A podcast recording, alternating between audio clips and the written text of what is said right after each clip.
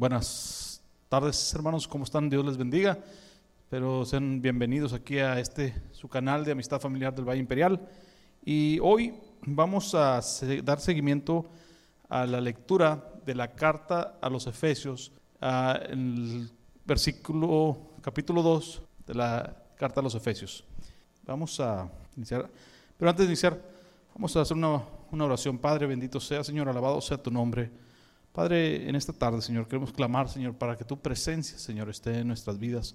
Padre, te pedimos que bendigas, Señor, a cada persona, Señor, que esté, que está en este momento, Señor, escuchando tu palabra, que está aquí, Señor, para recibir de tu palabra, Señor.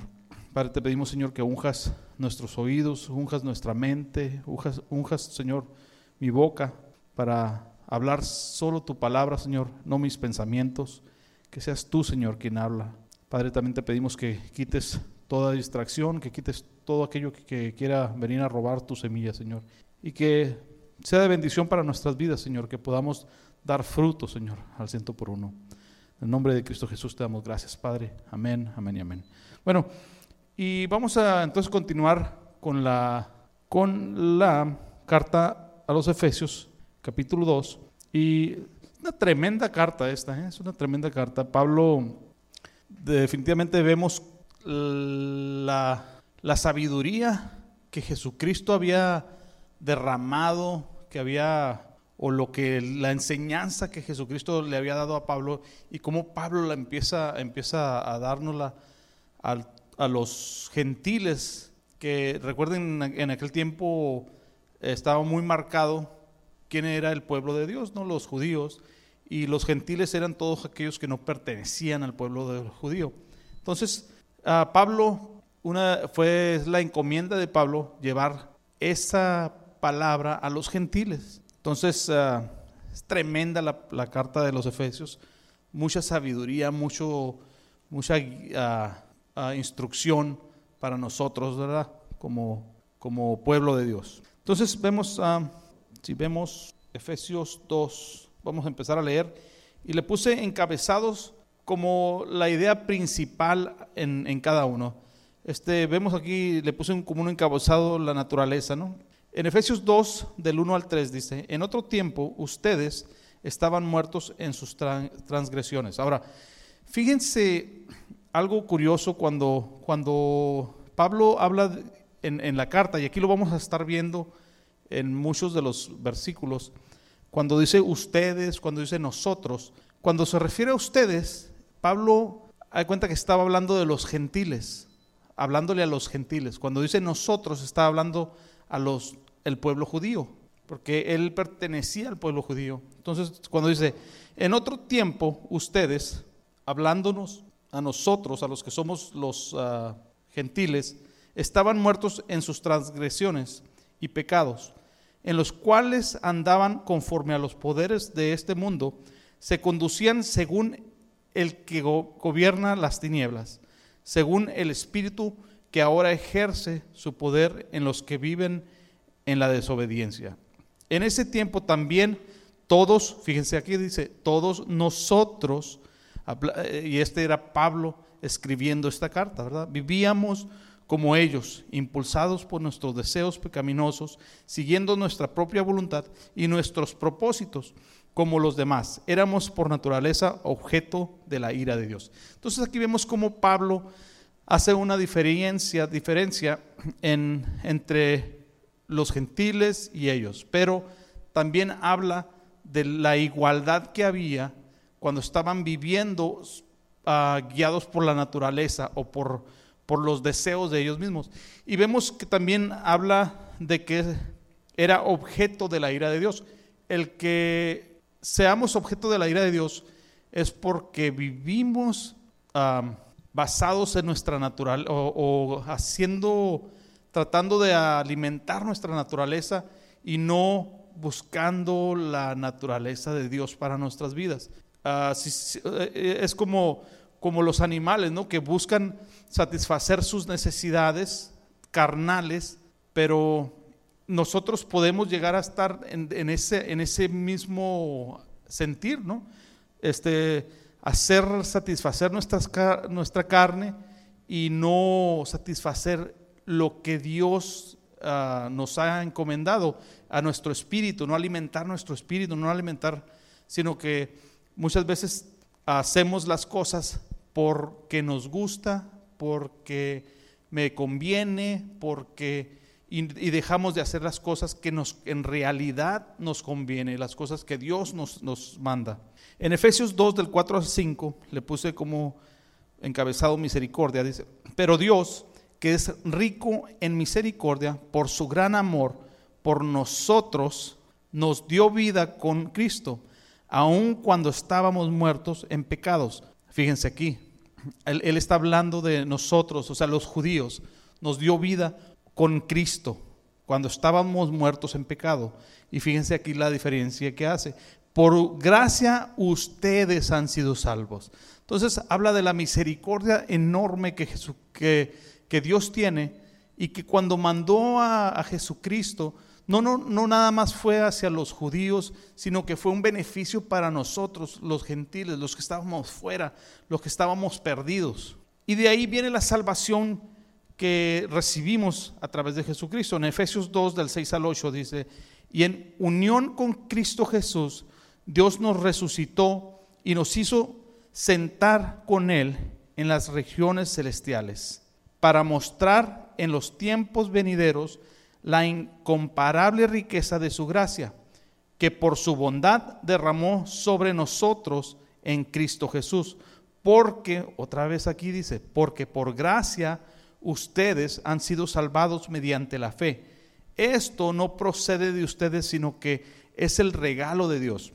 Entonces vemos como el regalo que Dios nos da, ese, ese regalo inmenso que es, que es la, la salvación a través de Jesucristo. Y por gracia nosotros hemos sido hechos salvos. Entonces es, sumamente importante, como les digo, la carta de Efesios es tremenda tiene mucha, mucha sabiduría, tiene mucho, mucha, digo, instrucción. Ahora dice en Efesios 2 del 9 al 10, dice, no es por obras para que nadie se jacte, porque somos hechura de Dios, creados en Cristo Jesús para buenas obras, las cuales Dios dispuso de antemano a fin de que las pongamos en práctica. Ahora, es cierto, tenemos que hacer buenas obras, pero por consecuencia de haber recibido a Jesucristo. A lo que va es cuando dice no es por obras, que no es porque no me voy no voy a recibir la salvación por ser buena gente, no voy a recibir la salvación por portarme bien, por ayudar a mi, prójimo, por no, eso no me va a ayudar a ser salvo. Lo que sí que cuando yo acepto a Jesucristo, cuando el cambio viene a mi vida, entonces voy a hacer las obras por consecuencia de haber recibido a Jesucristo en mi vida. Entonces, y no es para que nos jactemos de mira qué buena onda soy, mira qué bueno soy, no. Es porque somos de Dios, porque ahora recibimos una nueva naturaleza y es una naturaleza de servicio, es una naturaleza de misericordia. Las características que estamos viendo aquí, las características de misericordia, esas características de Dios son las que nosotros vamos a, recibir como a partir de la nueva naturaleza que, estamos recibiendo. A partir de ser salvos, viene en nosotros un cambio que va a empezar a, hacer que las obras, las buenas obras salgan de nosotros, que broten de nosotros. Pero no es al revés, no es que por mis buenas obras voy a ser salvo. Y en Efesios 12, 11 dice, por lo tanto, 11 al 12, por lo tanto, recuerden ustedes, los gentiles de nacimiento, los que son llamados incircuncisos, por aquellos que se llaman de la circuncisión, la cual se hacen en el cuerpo por mano humana, recuerden que en ese entonces ustedes estaban separados de Cristo, excluidos de la ciudadanía de Israel y ajenos a los pactos de la promesa, sin esperanza y sin Dios en el mundo. Esa la promesa era para el pueblo judío. Nosotros fuimos añadidos a la promesa a través de, la, de Jesucristo, del sacrificio de Jesucristo. Entonces, Fíjense en dónde estamos, estamos fuera de la promesa, fuera de Dios, pero la bendición de Jesucristo, el que Jesucristo haya derramado su sangre, es lo que a nosotros nos da la entrada a, recibir la naturaleza nueva, a recibir la salvación, a encontrar una vida con Dios y no como estábamos con una vida sin Dios. Ahora, podemos eh, leer esto y, llevarlo a, un ámbito así de, muy, hablando de los gentiles y de los judíos, pero aún, aún en estos días, aún en estos momentos, hay personas que están fuera de la, de la vida con Dios. O sea, personas que no tienen a Dios en sus vidas. Y yo creo que la palabra de Dios no nomás era para los gentiles en aquellos tiempos o para los judíos, no, era para, para nosotros en este tiempo y para que fuera aplicada a los que están sin vida, que están sin vida con Dios, que, no tienen a Dios en sus vidas, a los que podemos nosotros llevar, llevarles la, la salvación, llevarles la palabra de Dios a ellos y que ellos puedan recibir esa misma vida que nosotros estamos recibiendo. Marian, ok.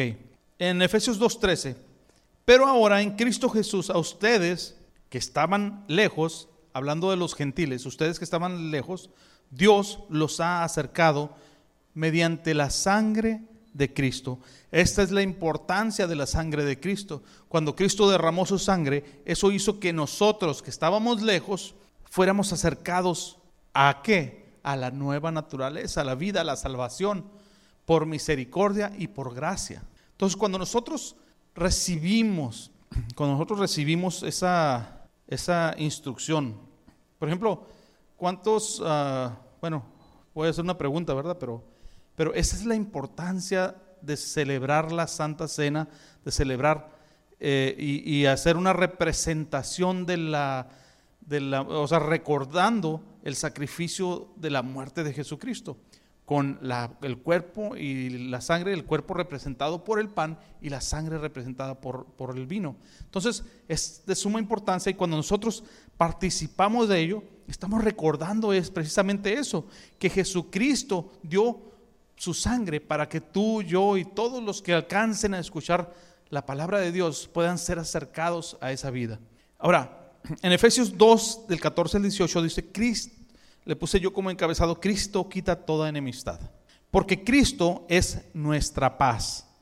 De los dos pueblos ha hecho uno solo, derribando mediante su sacrificio el muro de enemistad que nos separaba, pues anuló la ley con sus mandamientos y requisitos. Esto lo hizo para que crean en sí mismo de los dos pueblos una nueva humanidad al hacer la paz para reconciliar con Dios a ambos en un solo cuerpo mediante la cruz, por la que dio muerte a la enemistad. Él vino a proclamar y proclamó paz a ustedes que estaban lejos y paz a los que estaban cerca. Pues por medio de él tenemos acceso al Padre por un mismo espíritu. Entonces, ¿de qué estamos hablando? La enemistad fue lo que Jesucristo vino a quitar de, en medio de estos dos pueblos, de los gentiles como tanto de los judíos. Y dice, y formó un solo pueblo. ¿Qué, ¿Cuál es el pueblo? El pueblo de Dios, el cuerpo de Cristo, a lo que nosotros pertenecemos.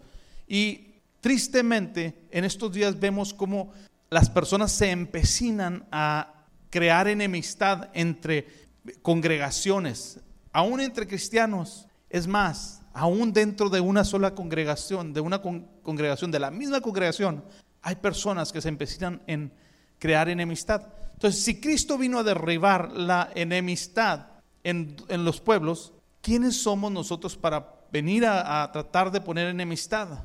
Entonces, ¿de, qué estamos hablando, no? Eh, somos un pueblo que estaba lejos, que fue acercado y que se le quitó toda enemistad y nos hicieron un solo pueblo el pueblo de Cristo, el cuerpo de Cristo. Y pertenecemos a un mismo, o sea, todos pertenecemos, tenemos al mismo Padre por un mismo Espíritu. Entonces, de, ¿por qué lo hizo? Porque debe haber, debe haber unidad en, nuestra, en nuestro pueblo, en este pueblo, en nuestra congregación, en nuestras congregaciones.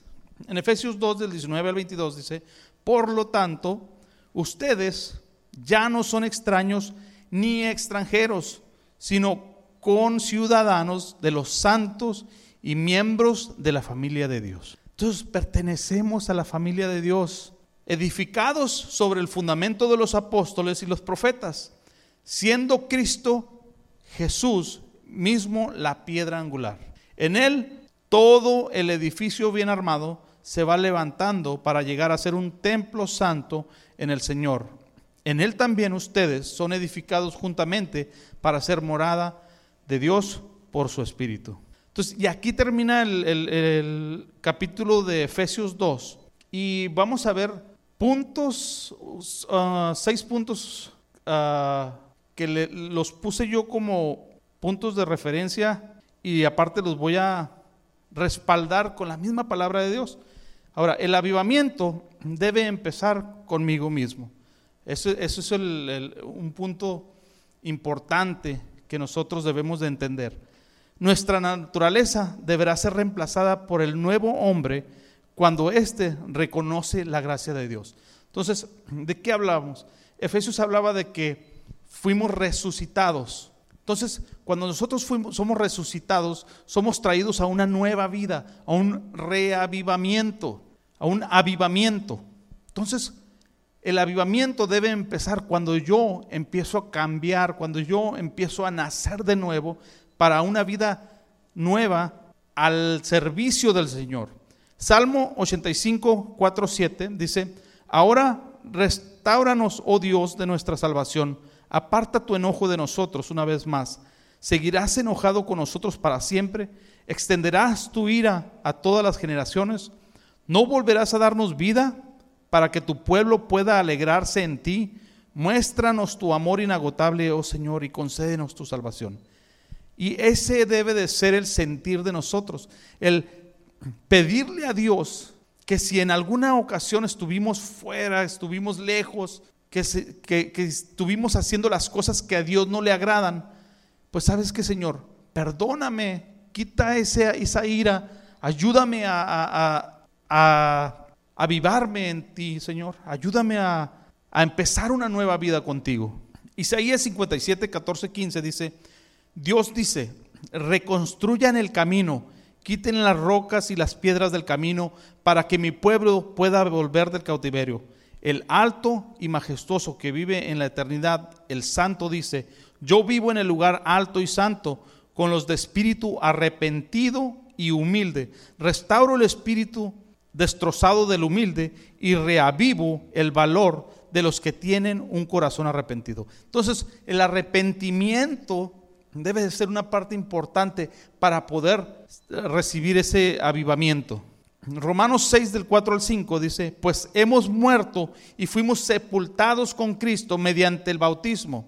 Y tal como Cristo fue levantado de entre de los muertos, por el poder glorioso del Padre, ahora nosotros también podemos vivir una vida nueva. Dan, dado que fuimos unidos a Él en su muerte, también seremos resucitados con Él. Entonces el avivamiento precisamente está ahí, hermanos, en recibir, en arrepentirnos, en buscar esa nueva vida. Número dos, Cristo es el portador de la misericordia de Dios. El perdón de nuestros pecados lo recibimos cuando aceptamos a Cristo como nuestro Salvador. Juan 1, 16 al 17 dice, de su abundancia todos hemos recibido una bendición inmerecida tras otra.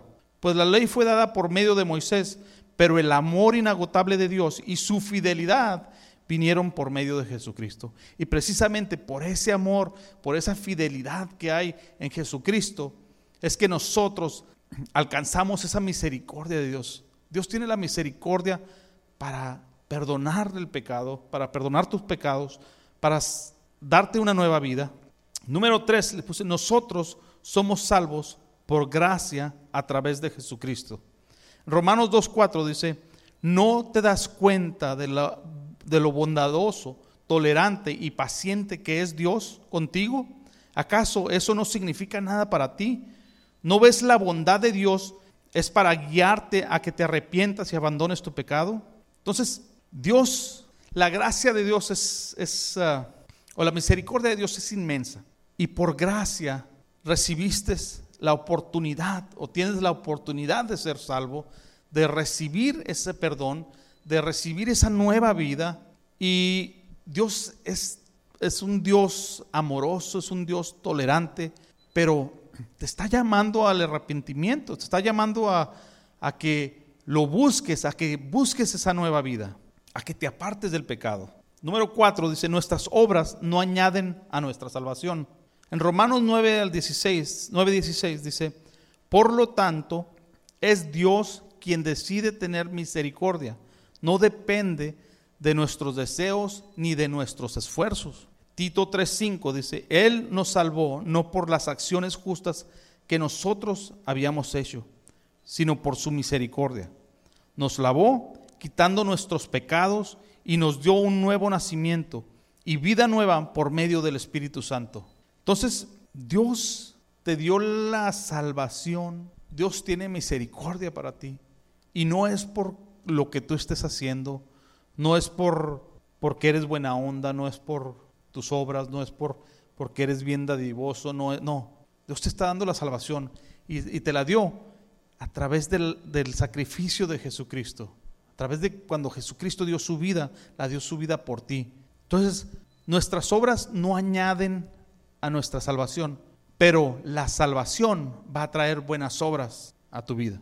Gálatas 2.16 dice, sin embargo, sabemos que una persona es declarada justa ante Dios por la fe en Jesucristo y no por la obediencia a la ley. Y nosotros hemos creído en Cristo Jesús para poder ser declarados justos ante Dios por causa de nuestra fe en Cristo y no porque hayamos obedecido la ley, pues nadie jamás será declarado justo ante Dios mediante la obediencia a la ley. Las buenas obras son el reflejo de Cristo en nosotros. Número 5. Cristo ha derribado todo muro de enemistad. No hay lugar a la enemistad en nuestras vidas. No debe haber lugar a la enemistad en nuestra congregación en nuestras familias, en el cuerpo de Cristo, en tu ciudad, en tu país. Y hoy, en día es muy, es muy fácil entrar en enemistad simplemente metiéndote a través de tu teléfono en Facebook y puedes decir cuantas cosas quieras, esconderte detrás de un celular, pero nosotros no estamos llamados a eso. Nosotros estamos llamados a erradicar esa enemistad. Bueno, Jesucristo ya la quitó, ya la derribó. Entonces, ¿quiénes somos nosotros para crear enemistades?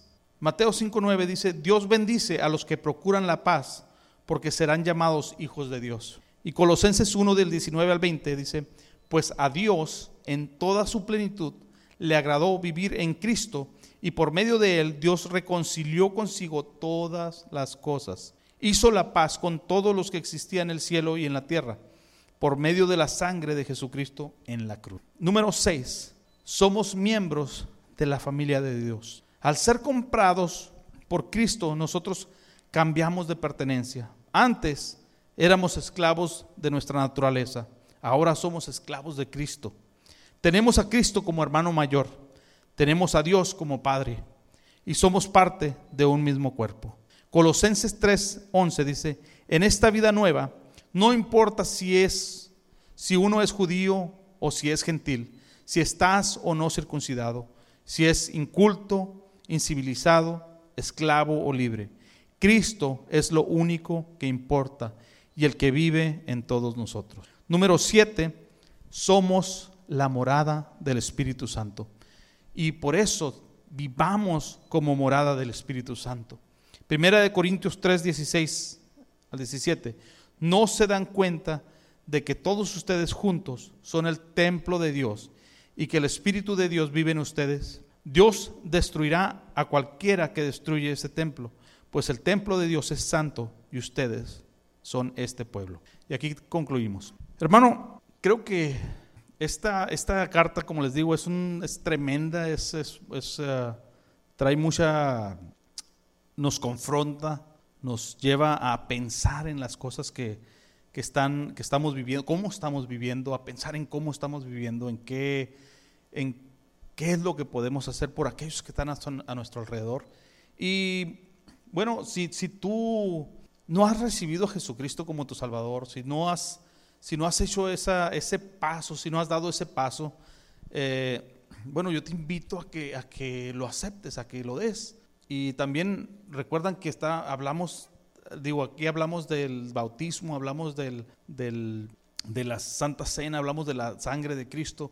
Bueno, hermano, también te invito a que si tú no has hecho el, el, el acto de, de bautizarte, pues que también busques, busques hacerlo que busques bautizarte. Es, una parte importante para nuestras vidas. Si no estás haciendo el, acto, si no vienes a, a, la Santa Cena, pues yo también te invito a que ahorita estamos haciendo la Santa Cena por, por uh, live, lo puedes hacer en tu casa.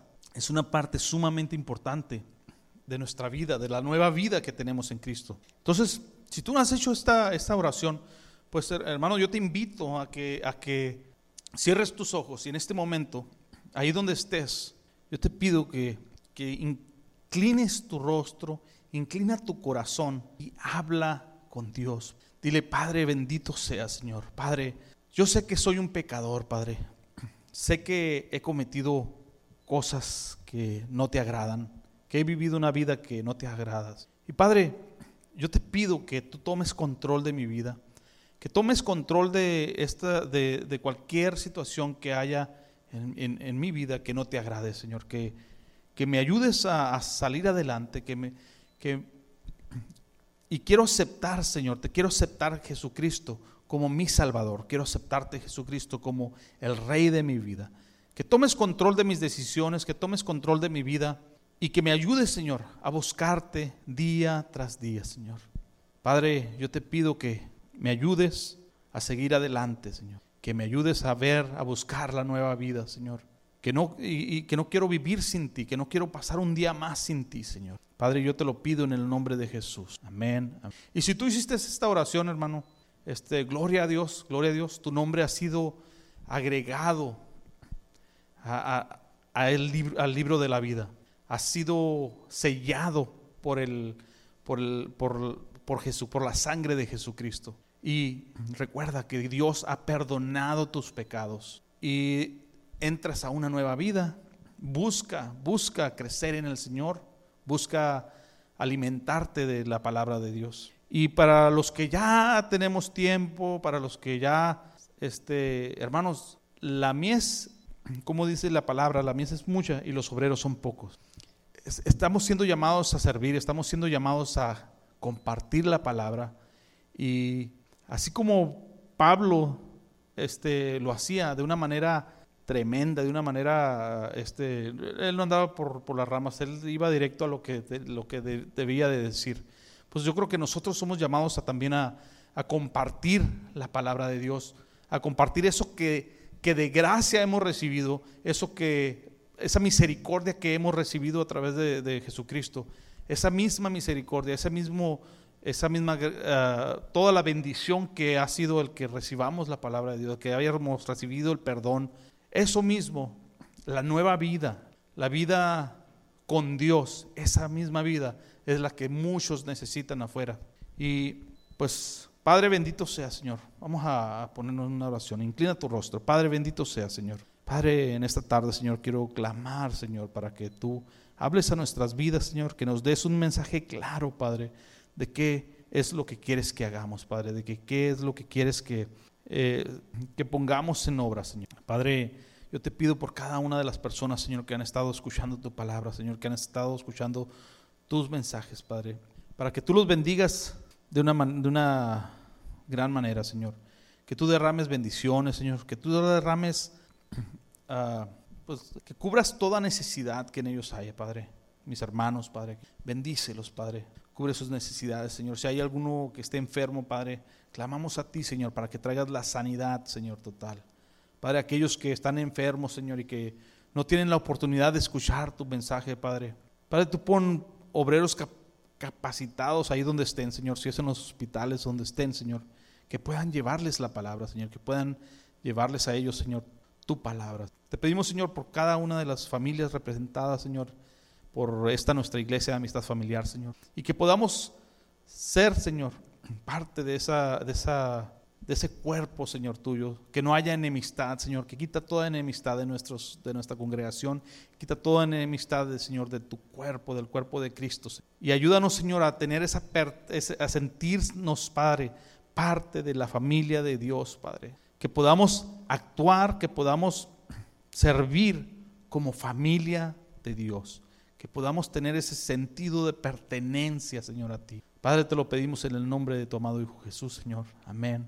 Bueno, hermanos, espero y hayan tenido un, una grata este, eh, servicio y que Dios bendiga sus vidas.